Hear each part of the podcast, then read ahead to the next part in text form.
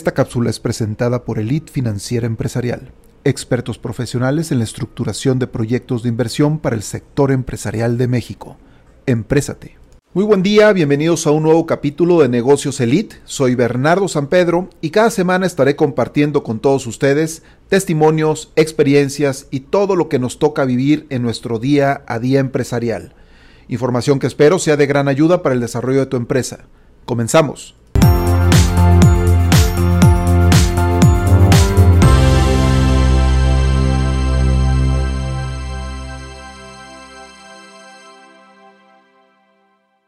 Buen día amigos empresarios, emprendedores y agentes promotores del desarrollo económico de nuestro país.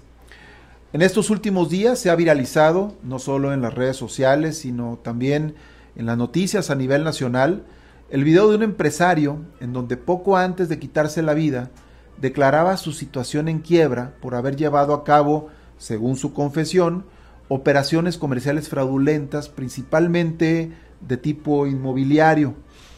Esta situación pues afectó a todos los inversionistas que no solo depositaron su confianza en él, sino también sus recursos económicos. En verdad un lamentable caso. En estos días también la prensa publica una noticia que vino a sacudir al sistema financiero mexicano cuando el intermediario financiero no bancario Unifin anuncia la decisión de no hacer el pago de intereses y capital de, de, su, de su deuda, pues, principalmente de su deuda pública, la que tiene emitida en la Bolsa Mexicana de Valores. Unifin, para quienes no lo conocen, pues es, es una de las arrendadoras más grandes del país, si no es que la más grande. Esta situación pues llevó a la empresa a que sus acciones cotizadas en bolsa sufrieran una depreciación del 90% en solamente unas cuantas horas después de que dio esa noticia. Yo me pregunto qué es lo que tiene que suceder como para que una persona que durante 30 años mantuvo una cartera de inversionistas pagando, según nos comenta en el video, atractivos rendimientos, se haya ido a la quiebra y peor aún se haya quitado la vida. O también, ¿qué es lo que pudo haber sucedido como para que las más, la más grande arrendadora del país presente insuficiencia de pago en sus deudas contraídas.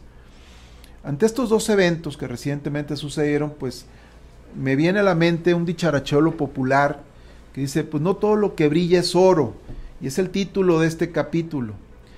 Pero entonces la pregunta queda al aire, ¿no? ¿Cómo saber que lo que brilla es oro? Y sobre todo, ¿cómo saber también cuando es un falso brillo? En, el en términos de inversiones, pues cómo saber que estoy apostándole a, a oro de verdad, que lo que está brillando es realmente oro y no es un falso brillo que eventualmente se va a opacar. Bueno, pues la hipótesis que me gustaría compartir con ustedes parte de un principio básico soportado en el hecho de que vivimos en un mundo estructurado por marcos regulatorios y me atrevería a afirmar que en todas y cada una de las actividades que llevamos a cabo existe un marco regulatorio. Desde lo más básico hasta lo más institucionalizado que podamos, que podamos eh, vivir ¿no? o tener. Si salimos en nuestro automóvil, por ejemplo, nos tenemos que someter pues, a un reglamento vial. En nuestro trabajo o empresa, pues, también existe un reglamento, tal vez un horario, seguramente un código de vestimenta. En los deportes, pues también existen reglas. En las escuelas, en los centros comerciales, en muchas tiendas inclusive no se puede entrar con alimentos. En fin, realmente estamos en un mundo lleno de reglas. En el mundo empresarial siempre habrá los empresarios creativos que buscarán el cómo no cumplir las reglas. Y habrá también esa misma creatividad en empresarios que buscarán cómo cumplir con las reglas del juego, aunque cumplir con las reglas en ocasiones pueda representar perder. Y aún así me ha tocado ver empresarios que de todas formas cumplen. Eso para mí, y creo que es la definición correcta, se llama integridad empresarial. La integridad empresarial no escucha caprichos ni ocurrencias y mucho menos los sobrepone a acuerdos formalmente establecidos. Es más, por el contrario, el bien empresarial siempre tendrá prioridad sobre el bien individual de los accionistas. Insisto, aunque en ocasiones esto pueda representar la pérdida eh, eh, económica o patrimonial en los accionistas. La integridad empresarial finalmente es un concepto que puede ser muy ambiguo o puede estar muy subjetivo, pero creo que sí hay algunos indicadores que nos pueden dar una, una guía de, de, si la empresa con la que estamos tratando o el empresario con el que estamos tratando, pues está teniendo una integridad empresarial en, en su empresa, en su comportamiento, en sus prácticas empresariales, inclusive en sus procesos.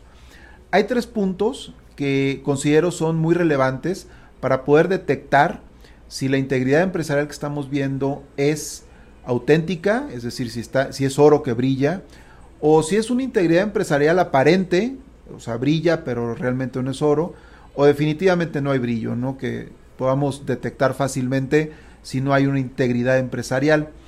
Y todo esto tiene que ver también, que quiero ligar con, el, con los marcos regulatorios. En estos tres puntos es muy importante establecer un marco regulatorio, es decir, poner las reglas del juego para estos conceptos en específico. El primer pilar al cual recomiendo que se establezca pues un marco regulatorio para su para llevarlo a cabo tiene que ver con el cumplimiento. El cumplimiento pues es cumplir con los tiempos de entrega, cumplir con los pagos en tiempo y forma, y pues en general cumplir con todos y cada uno de los compromisos adquiridos o acordados. Cuando el cumplimiento de todas y cada una de nuestras obligaciones, sean internas o externas, se encuentra dentro de un marco regulatorio, es decir, hay reglas para que podamos eh, cumplir en tiempo y forma, nuestra empresa se convierte en una empresa más institucional y genera una percepción en el mercado, primero, de seriedad, y pues por lo mismo de confianza. El ejemplo que quiero poner aquí son las empresas transnacionales. Si en alguna ocasión te ha tocado tener alguna relación con una empresa transnacional, seguramente te habrás dado cuenta que jamás vas a tener la preocupación de que si te dijeron que te iban a pagar en el día 15 del mes, ese mismo día es cuando te están haciendo el pago exactamente. También por otro lado tienen perfectamente regulado cómo debe uno como proveedor hacer las entregas de los materiales o de los servicios que uno está ofreciendo. Pero las reglas son tan claras desde el principio que se cumplen a cabalidad y se tiene toda la certeza de que se va a tener una buena relación con ellos siempre y cuando las dos partes cumplan con lo acordado. El segundo pilar tiene que ver más con la administración y el uso de los recursos económicos es decir, el uso del dinero. Regular el uso del dinero es una de las partes más importantes para la salud financiera de una empresa. No todo el dinero que entra a la empresa es de la empresa, y mucho menos de los accionistas de la empresa o del dueño de la empresa. Recordemos que las empresas son finalmente un medio que, para empezar, son generadores de riqueza. Pero eso no quiere decir que todo el dinero que se encuentra en las cuentas bancarias de la empresa es propiedad de la empresa. Todas las empresas también son administradoras de recursos propios y de recursos de terceros. Este concepto de verdad es muy importante que lo tengamos claro. Los recursos de la empresa, algunos son recursos propios y otros son recursos de terceros y de terceros que directa o indirectamente están participando en este proceso empresarial de generación de riqueza. Me refiero, por ejemplo, a los, a los proveedores, o sea, la empresa finalmente termina administrando recursos que son los que utilizamos para pagarle a nuestros proveedores, por lo tanto son recursos que son de ellos, porque quizás nos dieron un financiamiento mientras nosotros hacemos nuestra operación comercial y mientras tanto pues, nos convertimos en administradores de sus propios recursos. Otro ejemplo muy claro pues es nuestra fuerza laboral. El pago de la nómina la estamos administrando nosotros y cada quincena tenemos que estar haciendo el pago de la nómina, pero es un recurso que realmente no es nuestro, es de nuestros colaboradores.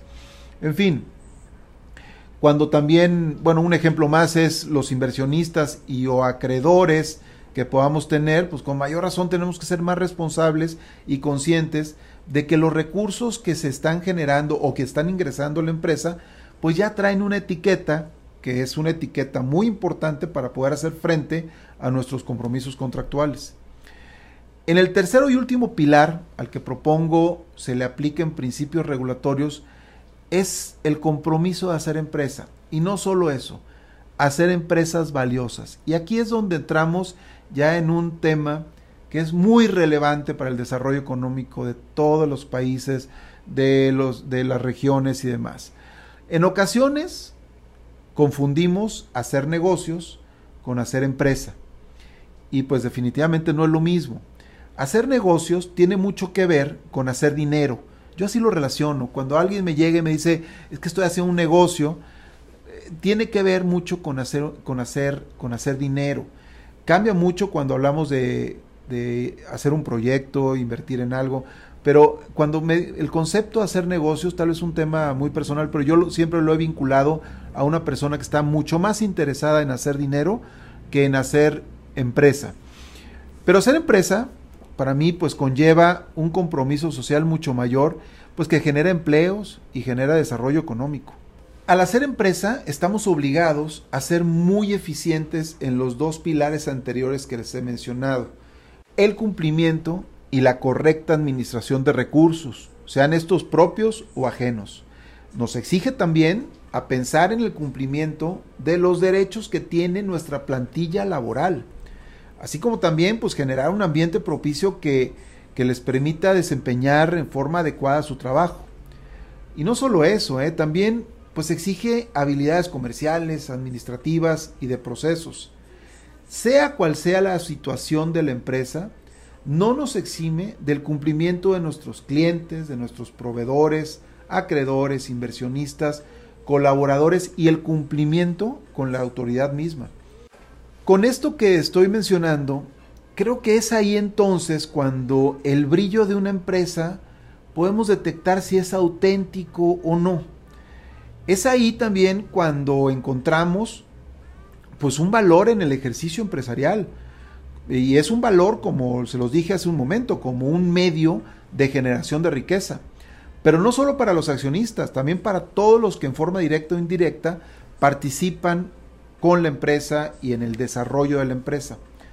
¿Podemos hacer negocios sin hacer empresa? Pues sí, pero definitivamente jamás podremos hacer empresa sin hacer negocio. Y es aquí en donde podemos comenzar a diferenciar el auténtico brillo del oro contra el brillo que eventualmente terminará opacado. ¿eh?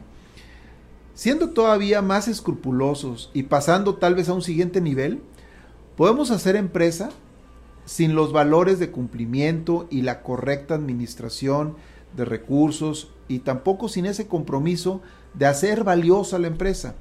Sin embargo, sin embargo, el brillo que pueda tener esa empresa terminará eventualmente opacado. Por eso, pues no todo lo que brilla es oro pero definitivamente el oro siempre va a brillar. Que en otras palabras, y hablando o aterrizando todo este tema que hemos venido platicando, habrá negocios que posiblemente deslumbren, pero al poco tiempo se opacarán. Habrá empresas que seguramente brillarán, pero eventualmente terminarán también opacadas. Pero definitivamente, las empresas valiosas siempre, pero siempre van a brillar. Muchas gracias por habernos escuchado y nos vemos en el siguiente capítulo. Saludos.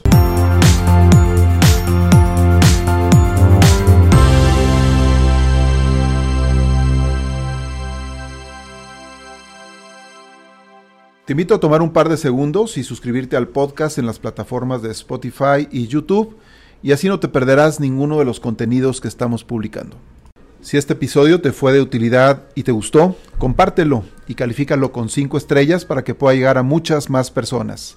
No olvides también visitar nuestra página web eliteempresarial.com.mx. Con esto recibirás la mejor y más personalizada asesoría financiera para tu empresa.